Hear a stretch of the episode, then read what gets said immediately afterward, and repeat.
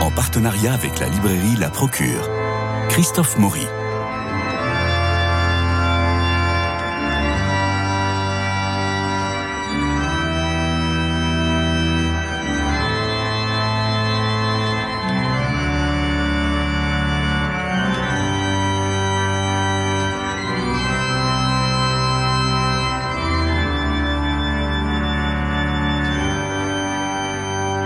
Recevrons beaucoup de livres religieux, dits de théologie, euh, Jean-François Rode et moi. Et ces livres souvent me déçoivent parce qu'ils relèvent de la paraphrase des textes agrémentés d'étymologies grecques, latines ou hébraïques. Ça ressemble un peu à la compilation d'homélie ou, à des travaux universitaires plus ou moins digestes. Un éditeur religieux d'ailleurs me confiait il y a peu que le niveau baissait en effet et que la production se répétait, rien de fracassant donc, que ce soit signé par un professeur ou un évêque euh, ou un jeune prêtre. Alors mon propos est sévère, vous me direz. Il est en fait ma réaction enthousiaste pour un livre de haut niveau, écrit dans la clarté et la lumière de l'intelligence. Ça s'appelle Voyage en haute connaissance et c'est signé Bertrand Vergely. Bonjour Bertrand. Votre voix est familière des auditeurs de Radio Notre-Dame puisque vous animez les Lumières de l'orthodoxie chaque semaine et que nous vous entendrons encore l'an prochain. Nous avons appris ça dans un bruit de couloir de tout à l'heure. Alors vous écrivez, et c'est même en quatrième de couverture, il existe aujourd'hui une crise morale et spirituelle très profonde en Occident qui rend la vie fondamentalement absurde. Et vous continuez avec sévérité ou lucidité, l'absence de sens se traduit par une fuite dans les illusions et l'irresponsabilité. Alors il y a une urgence en effet. Quelle réponse voulez-vous nous apporter?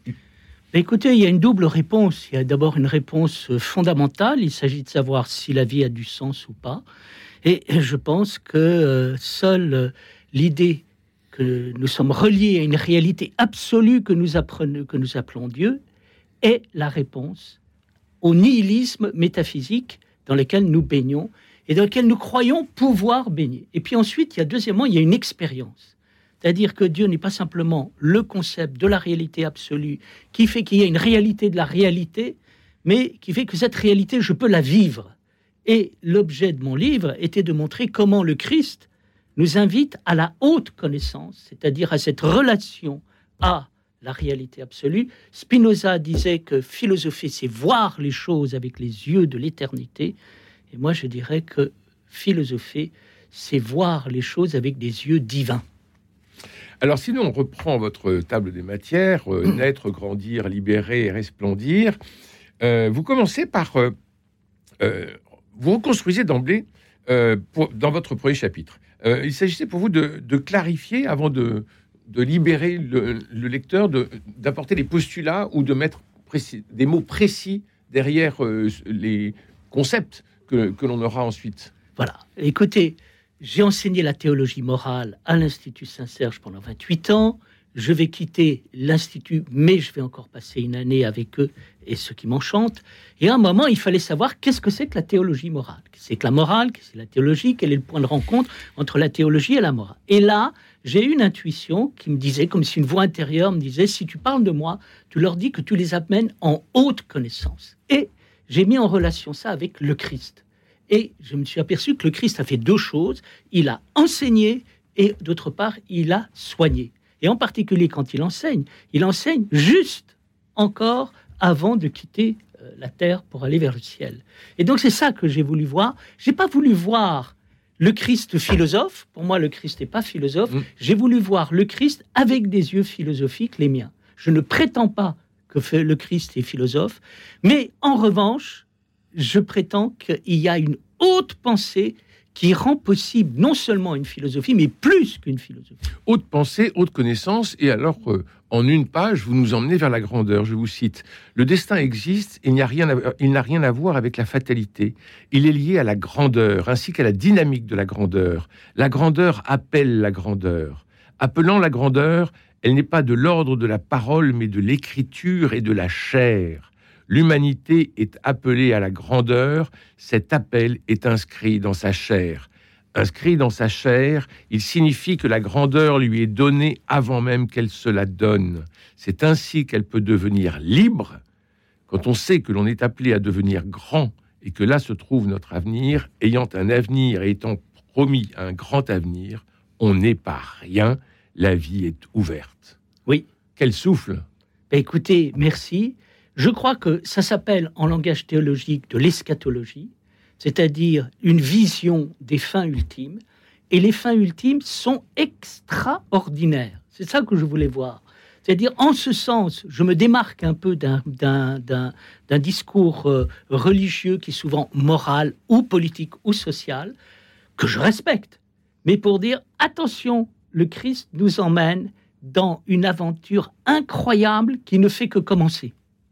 Et votre livre, pour ça, est d'une très grande clarté. Vous venez de dire un gros mot, eschatologie, mm. euh, mais il n'apparaît pas dans votre livre. Non. C'est-à-dire que on a, et alors on a parfois, mais ça c'est le poète un peu à la Peggy, c'est-à-dire qu'on a parfois des redondances comme ça, des phrases qui se, qui s'enroulent autour, autour du sujet, et vous aimez ça. Mais, mais on n'est pas dans un cabotinage littéraire, on est dans une volonté pédagogique d'essayer de, creuser, de comprendre et puis de goûter ce que vous nous dites. Parce qu'encore une fois, je, euh, je, vous redis, l'humanité est appelée à la grandeur. Cet appel est inscrit dans sa chair. Moi, je pose le livre, je m'arrête et je réfléchis. Votre livre est formidable pour ça. Merci beaucoup. Je crois que ça renvoie à l'appel de la liberté et l'expérience de Dieu comme l'expérience de la liberté. Sartre pensait qu'on ne peut pas croire en Dieu et être libre, une bonne partie des gens pensent que c'est incompatible. Pour moi, c'est l'inverse. Jean-François Rode. Je reviendrai bien un tout petit peu en, arrière aussi sur le départ de votre livre, parce que mhm. effectivement, vous dites que euh, Nietzsche, mais récemment aussi un interlocuteur, vous a dit mon projet, c'est de débarrasser de nous débarrasser du christianisme. Oui. Et, euh, est-ce que vous pensez que c'est vraiment quand même euh, beaucoup, il y a beaucoup de gens dans cet état-là, et, et pourquoi, pourquoi est-ce qu'ils veulent se débarrasser du Christ? Alors je pense qu'il y a euh, un problème lié à la Révolution française et lié à une espèce de saturation de la part de la société de euh, l'emprise de la religion chrétienne et de l'Église. Ils ne veulent plus en entendre parler. Mais il y a aussi la tentation moderne qui n'a rien à voir avec les critiques légitimes que l'on peut adresser aux religieux pour les erreurs qu'il a commises, mais à la volonté prométhéenne de vouloir bâtir un monde totalement nouveau qui se serait débarrassé de Dieu et qui l'aurait tué. Parce que c'est ça qui est dit dans l'insensé du gai savoir lorsque il proclame la mort de Dieu. Euh, dit euh, on a tué Dieu et on n'a pas été à la hauteur de ce euh, meurtre. Et alors justement, vous parlez de l'autre religion, euh, le tumulte du monde. Il y, a trois, il y a trois attitudes à propos de la religion. Un, les êtres humains ont besoin d'un cadre. Deux, les êtres humains ont besoin de liberté. Hmm. Trois, il faut de la religion, mais pas trop. Voilà. Et ça, c'est un peu, c'est un peu le, le, mood dans lequel on vit en ce moment. Hmm. Et là, vous reprenez ces, ces, trois points de façon très claire, hmm. et ensuite vous nous montrez que c'est peut-être une impasse. Ah oui, parce que ça va beaucoup plus loin. Mais oui. Étant donné que euh, le, caractère fonctionnel de la religion est quelque chose qui est une manière polie de la tuer. Vous voyez? Or, moi, ce que je crois, c'est que l'expérience religieuse authentique est extraordinaire. Et ma définition du religieux, je la dois à Simone Veil qui dit être totalement attentif, c'est être totalement religieux. Et donc, ce que j'aime dans l'expérience religieuse, cet extraordinaire moment de recueillement où on sent la présence divine, parce que c'est pas des mots. Mmh. Euh, Dieu est une réalité, mais une réalité vécue, vivante, sous la forme d'une présence. À chaque fois que je rentre dans des cathédrales ou dans des églises romaines, je suis saisi par la présence divine et je la vis. Et je crois que c'est ça qu'il faut dire attention, dans le fond de votre cœur, vous avez une incroyable présence qui peut vous inspirer et vous éclairer. Alors je reviens sur cette, euh, sur cette question de la religion. Euh, la, la, question de la religion est bloquée. Ni la religion, ni l'athéisme, ni l'humanisme n'en sont responsables. Le blocage vient d'ailleurs, d'un mode de pensée. Une pensée agit quand elle va de l'avant. Elle va de l'avant quand elle pense qu'elle ne pense pas assez, parce que tout va bien plus loin qu'on ne le croit. C'est en étant l'intensité même de la pensée que l'on pense, c'est ainsi que cogite la théologie négative, c'est ainsi que pense l'art à propos de toute chose, savoir être intense, faire de la pensée non pas un discours, mais une attitude intérieure, une présence, une qualité de présence. Cela rend obsolète le débat à propos du religieux. On se dit religieux, athée, humaniste. Qu'est-ce que cela veut dire? Rien. Ce n'est pas vivant. On est figé, figé dans le religieux, figé dans l'athéisme, figé dans l'humanisme, figé dans la vie. Oui. C'est terrible. C'est terrible. C'est un constat de notre société d'aujourd'hui, de notre pensée occidentale d'aujourd'hui, qui s'effondre de partout, et vous en faites le, le, oui, le diagnostic. J'ai été très frappé euh, au cours euh, de mon existence par une manière d'aborder les, le religieux. Alors on me disait, voilà, vous êtes orthodoxe, alors c'est quoi les règles dans l'orthodoxie? Voilà. Mais j'ai dit, mais j'ai jamais vécu l'orthodoxie comme ça. Qu'est-ce que c'est que cette idée? Ou alors, alors, vous croyez Alors, on, sociologiquement, il y a les croyants, les non-croyants, et puis il y a ceux qui respectent les règles et tout. Je n'ai jamais vécu les choses comme ça. Et que ce soit le religieux, la philosophie, tout, je vis pas comme ça. Ça, c'est la posture du mort. Je suis à euh, l'extérieur du monde et je regarde un monde qui ne vit pas et, un monde dans lequel, eh bien, euh, on appuie sur une touche, on est croyant, non croyant, on respecte les règles ou pas. Vous voyez? Et ça, c'est et personne, enfin, seul un mode de vie totalement mort euh, en arrive à vivre ainsi. C'est ça que vous appelez le nihilisme. Ça ferait le coup de, peut-être de revenir sur ce mot. Oui. Le nihilisme. Ben, le nihilisme consiste à dire, vous avez des gens qui disent non, il n'y a rien.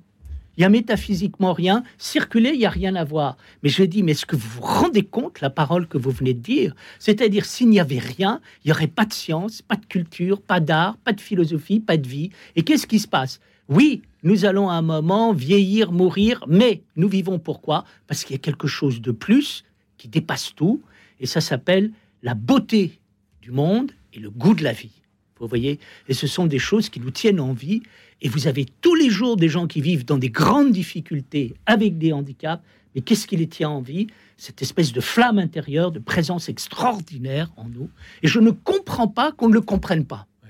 Justement, est-ce que les gens, finalement, est-ce que les gens sont vraiment nihilistes Le discours manque souvent. Le, mm. le, les, gens ont peut-être un peu euh, comment dire, se méfient des grands mots, se méfient des, systèmes. Euh, ils ne perçoivent pas justement la religion comme une ouverture, comme une, euh, comme une, comme oui, la rencontre d'une présence. Et donc, mais en fait, dans leur vie, justement, eux constatent bien, enfin, je crois qu'il y a beaucoup de gens qui sont très sensibles à la beauté, très sensibles à la bonté, qui ont envie de, envie de faire du bien. Mais bien évidemment. Et on voit plein de. Alors, il y a plein de choses qui sont absolument, évidemment, euh, euh, tout à fait euh, rejetables, mais il y a beaucoup, beaucoup de choses dont on ne parle d'ailleurs pas assez, de, dans, même dans la vie quotidienne, de gens qui, qui, sont très généreux. Mais, vous avez alors un certain nombre d'amis athées dit Je suis athée, mais je crois à l'émerveillement du monde. Hmm. Je suis athée, mais je sens la nécessité de remercier quelqu'un. Ça, c'est l'agnostique. alors, moi, pour moi, l'agnostique, c'est un humaniste. C'est-à-dire, c'est quelqu'un qui dit le religieux, c'est trop compliqué, on va s'intéresser à l'homme et pas à Dieu. Après, vous avez l'athéisme superficiel, où je dis qu'il n'y a rien, mais enfin, mais, vous voyez, il y a des gens qui disent je crois, mais, c'est je ne crois pas, mais. Voilà. Il y a beaucoup de gens. Quand alors, il y a beaucoup de gens avec une inconséquence au niveau du discours qui fait qu'on ne se rend pas compte que dire qu'il n'y a rien, c'est la pensée de l'assassin qui se donne le moyen de tuer parce que la vie n'est rien, ou de celui qui va se suicider et qui se suicide parce que la vie n'est rien. Mais la vérité, très peu de gens pensent que la vie n'est rien. Très peu de gens. Justement, euh, Bertrand Vergely, dans votre livre euh, Voyage en haute connaissance, publié aux éditions Le Relier, euh, vous êtes très libérant. C'est-à-dire que vous avez tout un chapitre sur la culpabilité, sur le péché, sur le dolorisme, en disant mais il faut sortir de là. Parce que euh, c'est ça qui nous a figé. Vous parlez de la Révolution française tout à l'heure, mais on, peut aussi parler du dolorisme du 19e siècle, Absolument. Qui, a, qui a été une catastrophe. Catastrophe. Euh, et qui, euh, aujourd'hui, que l'on traîne encore comme, comme des boulets. Oui, c'est le jansénisme Non, parce que c'est la pensée dialectique qui fait qu'à un moment, on fait du mal, ce qui permet de triompher du mal. Voilà. Et donc, on est dans une espèce de rationalité du mal qu'on trouve chez Hegel et chez Marx, et qu'on appelle le pharmacone c'est-à-dire le poison, c'est le remède. Et là, il y a une fascination de la rationalité au 19e siècle pour cela.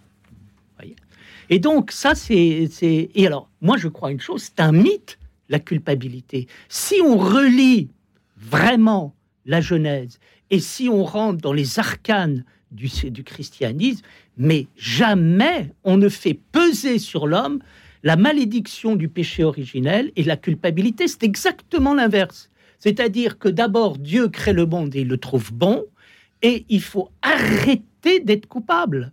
Et Dieu ne veut pas que l'homme soit coupable dans le jardin d'Éden. Et en même temps, euh, vous parlez, ce n'est pas parce qu'on va sortir de la culpabilité, qu'on va sortir du dolorisme, que l'on va euh, ignorer le mal. Non. Et vous avez un chapitre très fort sur le mal. Si vous, je vous cite, si vouloir le mal est terrible, ne rien faire contre l'est encore, l'est encore plus. Tout est alors vraiment permis. Et un peu plus loin, qui veut le mal pour le mal est sous emprise. Le néant le fascine, fasciné par le néant, il appartient au néant. Le comble du mal se produisant quand il est pratiqué sans que personne ne s'en rende compte. C'est un peu ce que Baudelaire disait quand Oui, il oui. disait le, le, euh, la plus grande ruse du diable, c'est de faire croire qu'il n'existe pas. Le joueur généreux. Voilà, ce n'est Oui. pas une question de personne qui se cache, Mhm. c'est une question que on a l'impression de faire du bien en faisant le mal. Mhm. Et c'est toute la, toute la dialectique du bourreau. Anna Arendt, la banalisation du mal, qui fait qu'à un moment, on tue, alors en toute bonne conscience. Le problème qu'il y a, c'est que nous sommes prisonniers de mécanismes de terreur dont on ne se rend même pas compte parce qu'il y a une administration de la terreur quotidienne par des pratiques d'intimidation au niveau du discours.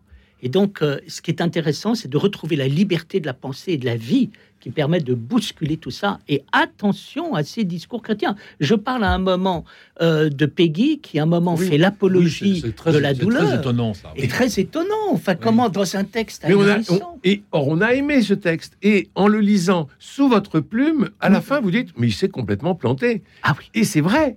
Mais- Moi, j'étais surpris de, de trouver ce texte, effectivement. Mais oui, et, et- j'analyse ce texte où il dit heureusement qu'il y a une saleté sur la joue du Christ, comme ça, Véronique peut le nettoyer. Mais qu'est-ce que c'est que cette manière de penser où à un moment on est heureux de la chute, comme ça on peut te relever? Oui. Là, je pense qu'on est dans Félix un délire de la rationalité. Je vous cite encore, souffrir, punir, se sacrifier. La logique est la même. Il faut mériter. Pour mériter, il faut souffrir. On souffre quand on se sacrifie. On se sacrifie quand on se sacrifie pour se sacrifier.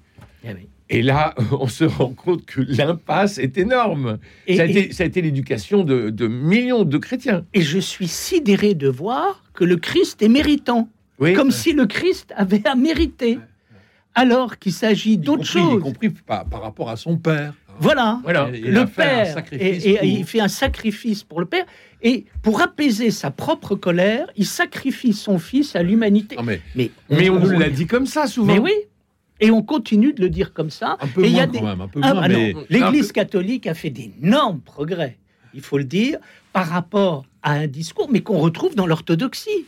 L'idée qu'il faut souffrir. Ouais. Que c'est dans la souffrance qu'on comprend. Il y a encore des gens qui écrivent une apologie de la douleur.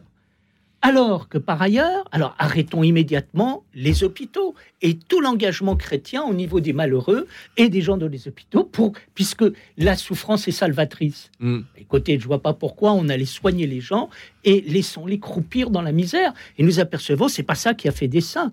Ce qui est magnifique, c'est que les beautés divines ont été apportées à tous, même aux malades, même aux pauvres, même aux prisonniers, même aux prostituées, même aux gens délaissés et tout de, de- de la civilisation. C'est ça l'essence de la vie en Christ. C'est les, alors on pourra dire l'extraordinaire pour tous. Mais oui. Voilà. Jean-François. Oui, alors justement, moi je trouve que ça, ce, ce- ce passage-là dans- dans- est très très euh, central dans votre livre, parce que effectivement, je reviens presque au, au début. Pourquoi est-ce que euh, c'est si difficile de faire passer le, j'allais dire, le message du Christ? Pourquoi est-ce que, puisque de fait, en fait, on a tous besoin de ça, on a tous besoin de ce, de ce rapport à Dieu, à cette présence. Pourquoi est-ce qu'on résiste comme ça? Et pourquoi est-ce qu'on refuse l'enseignement du Christ? Alors, je pense qu'effectivement, quand même, cette euh, religion-là a, recu- a, comment dire, a fait reculer beaucoup de monde. Ben, parce qu'on y plaque ses propres fantasmes. On plaque nos propres fantasmes sur, la sur, euh, sur ce que nous Et dit, puis- dit le Christ. A Donc que ce soit euh, un fantasme de, de discipline, un fantasme de douleur, un fantasme de prise. euh, Et puis, il y a, il y a l'idée d'un certain nombre de personnes qui est que si le Christ n'a pas souffert, c'est pas sérieux. Ouais. Attention, on est en danger. Et euh, il y a une sorte de pastorale de la peur et de la prudence oui. qui fait qu'il faut absolument souffrir, autrement on est des rigolos. Et on dit où va l'Église si à un moment on ne souffre pas? Et vous avez des gens qui pensent comme ça. Je, je vous cite encore. Au XIXe siècle, le monde est devenu triste. Il n'a plus parlé que de la douleur et de la question sociale. Une culture est née faisant de la douleur Dieu et le salut. Si on veut être sauvé et sauvé, il faut souffrir. On a donc souffert et on a fait souffrir. Au XXe siècle et encore aujourd'hui, au XXIe, on continue de souffrir et de faire souffrir. Ce n'est pas étonnant. On ne parle que de douleur et que de la question sociale. Elles sont le Dieu d'un monde sans Dieu, le salut d'un monde sans salut. Cette dérive qui enfonce le monde au lieu de le libérer à sa traduction dans la représentation du Christ, comme celle le montrant en métal argenté sur fond de velours noir, crucifié, les yeux fermés, le visage ensanglanté par une couronne d'épines, les mains transpercées par des clous, seul, absolument seul, folle solitude. Il n'est plus relié à Dieu, mais à la douleur et à la mort qui ont pris la place de Dieu. On est dans l'absolu de la douleur. Politiquement, cette image est efficace tout un christianisme peut prendre le pouvoir en prenant le parti de ceux qui souffrent. On devient Dieu sur terre. Eh oui. C'est une accusation euh, religieuse, mais aussi politique. Politique, qui est, terrible. Vous avez à un moment, tous les mouvements révolutionnaires ont pris le parti de ceux qui souffraient pour faire souffrir. Et quand vous écoutez le discours révolutionnaire, il dit il faut que nos adversaires souffrent pour qu'ils comprennent. Et on s'aperçoit que ce discours doloriste a été chrétien, il était pré-chrétien, il a été chrétien, il est post-chrétien, et il n'a rien à voir, alors que le Christ est venu nous libérer de la souffrance, de la mort, et il a enseigné, non pour nous enseigner, que c'est pas c'est par la parole, par le verbe qu'on se transforme et pas par la douleur. Il nous reste quelques minutes, Jean-François, pour que vous nous présentiez euh, les livres que vous êtes allés voler sur les tables de la Procure. Alors, je commence par un livre de Philippe Chenot qui s'appelle La fin de l'antijudaïsme chrétien, l'Église catholique et les Juifs de la Révolution française au Concile Vatican II, aux éditions du Cerf. Et donc, euh, c'est un livre qui, en fait, montre que c'est au Concile Vatican II que l'Église catholique a changé complètement de discours par rapport au judaïsme. Mais il a fallu attendre Vatican II. Les Juifs ne sont plus déicides à partir de 1965. Alors, effectivement, vous avez raison de dire ça, Christophe, parce que c'est quand même là que ça s'origine. Eh Dès le départ, euh, en fait, on, accuse les Juifs de ne, pas avoir reçu, Jésus. Et donc, euh, effectivement, c'est le peuple déicide. Et dès que euh, malheureusement, le christianisme est reconnu comme religion d'État au, IVe siècle avec Théodose. Eh bien, on commence à euh, mettre les, juifs à part et à les traiter en seconde zone quand on ne les persécute pas directement. Alors, le prologue du livre n'est pas l'objet du livre, mais c'est très intéressant de se rappeler quand même la profondeur de cet anti-judaïsme qui s'origine sur le fait que euh, voilà, ils ont, ils ont tué le Christ, ils n'ont pas voulu le recevoir, ils sont coupables de ça. Et alors Bertrand Vergely, dans Voyage en haute connaissance, nous reprend tout ça en quelques lignes pour nous montrer qu'il n'y avait aucune raison. Alors, juste, ça, c'est un qui est très éclairant. Juste, juste pour dire que ça, c'est juste le prologue, mais que ce qui est intéressant, c'est justement toute l'histoire qui est faite depuis la Révolution française, les Lumières, le 19e, euh, le, commencement du changement de mentalité d'un certain nombre de mm. gens. Euh, bon, les Lumières étaient assez antisémites. Hein. Alors justement, effectivement, donc c'est très, intéressant parce qu'on s'aperçoit que c'est très très enraciné mm. et qu'il faut longtemps, et en, fait, en particulier, donc il faut un certain nombre d'exégètes et un certain nombre surtout de spirituels qui commencent à penser autrement. Euh, on est sorti de la double protection. Hein, L'Église catholique était dans la sorte de, de contrat de double protection. On on, protège les juifs quand même contre les persécutions, parce que sinon il y a un certain nombre de chrétiens qui auraient été jusqu'à jusqu'au pogrom, et on le sait bien malheureusement. Et on protège aussi les chrétiens de l'influence juive. Bon, et heureusement que Vatican II est là, mais je termine avec une phrase terrible. C'est quelqu'un qui raconte que en 1963, euh, euh, devant les urnes des les cendres de la Shoah, un, prêtre euh, ose dire quand même la vengeance du Christ est terrible. 1963. Quelle horreur. Et vous avez 30 non, on va pas, euh, vous avez... critiquer cet homme-là, mais enfin, quelque part, le l'auteur dit, c'est ça qui m'a fait écrire ce livre. Vous avez 30 secondes pour nous parler de cette correspondance. Alors, juste pour dire que c'est euh, incroyable, on a, on dispose maintenant donc de la correspondance intime entre Jacques et Raïs Samaritain. C'est un premier tome, 1901-1932, chez Decté de Brouwer où, il faudrait parler à fond de, Jacques et Raïssa Maritain, mais je crois que beaucoup de gens les connaissent par le livre extraordinaire qui s'appelle Les Grandes Amitiés, écrit par Raïssa, et qui raconte toutes leurs rencontres à eux et toutes les rencontres qu'ils ont faites dans euh, leur salon de Meudon. J'espère qu'il y a un index des noms. Il me reste à remercier Jean-Paul Lérine pour la réalisation, Philippe Alpeuch pour les génériques, François Dieudonné pour l'organisation des studios, Louis-Marie Picard et Camille Meyer pour la retransmission sur les réseaux sociaux et notamment sur YouTube. Demain, nous retrouvons nos chroniqueurs théâtre, Jean-Luc Génère et Nadir Amaoui, pour vous transmettre une sélection des pièces à voir. Puis après-demain, on couronne le roi, Charles III. Allez, bonne journée à tous, je vous embrasse.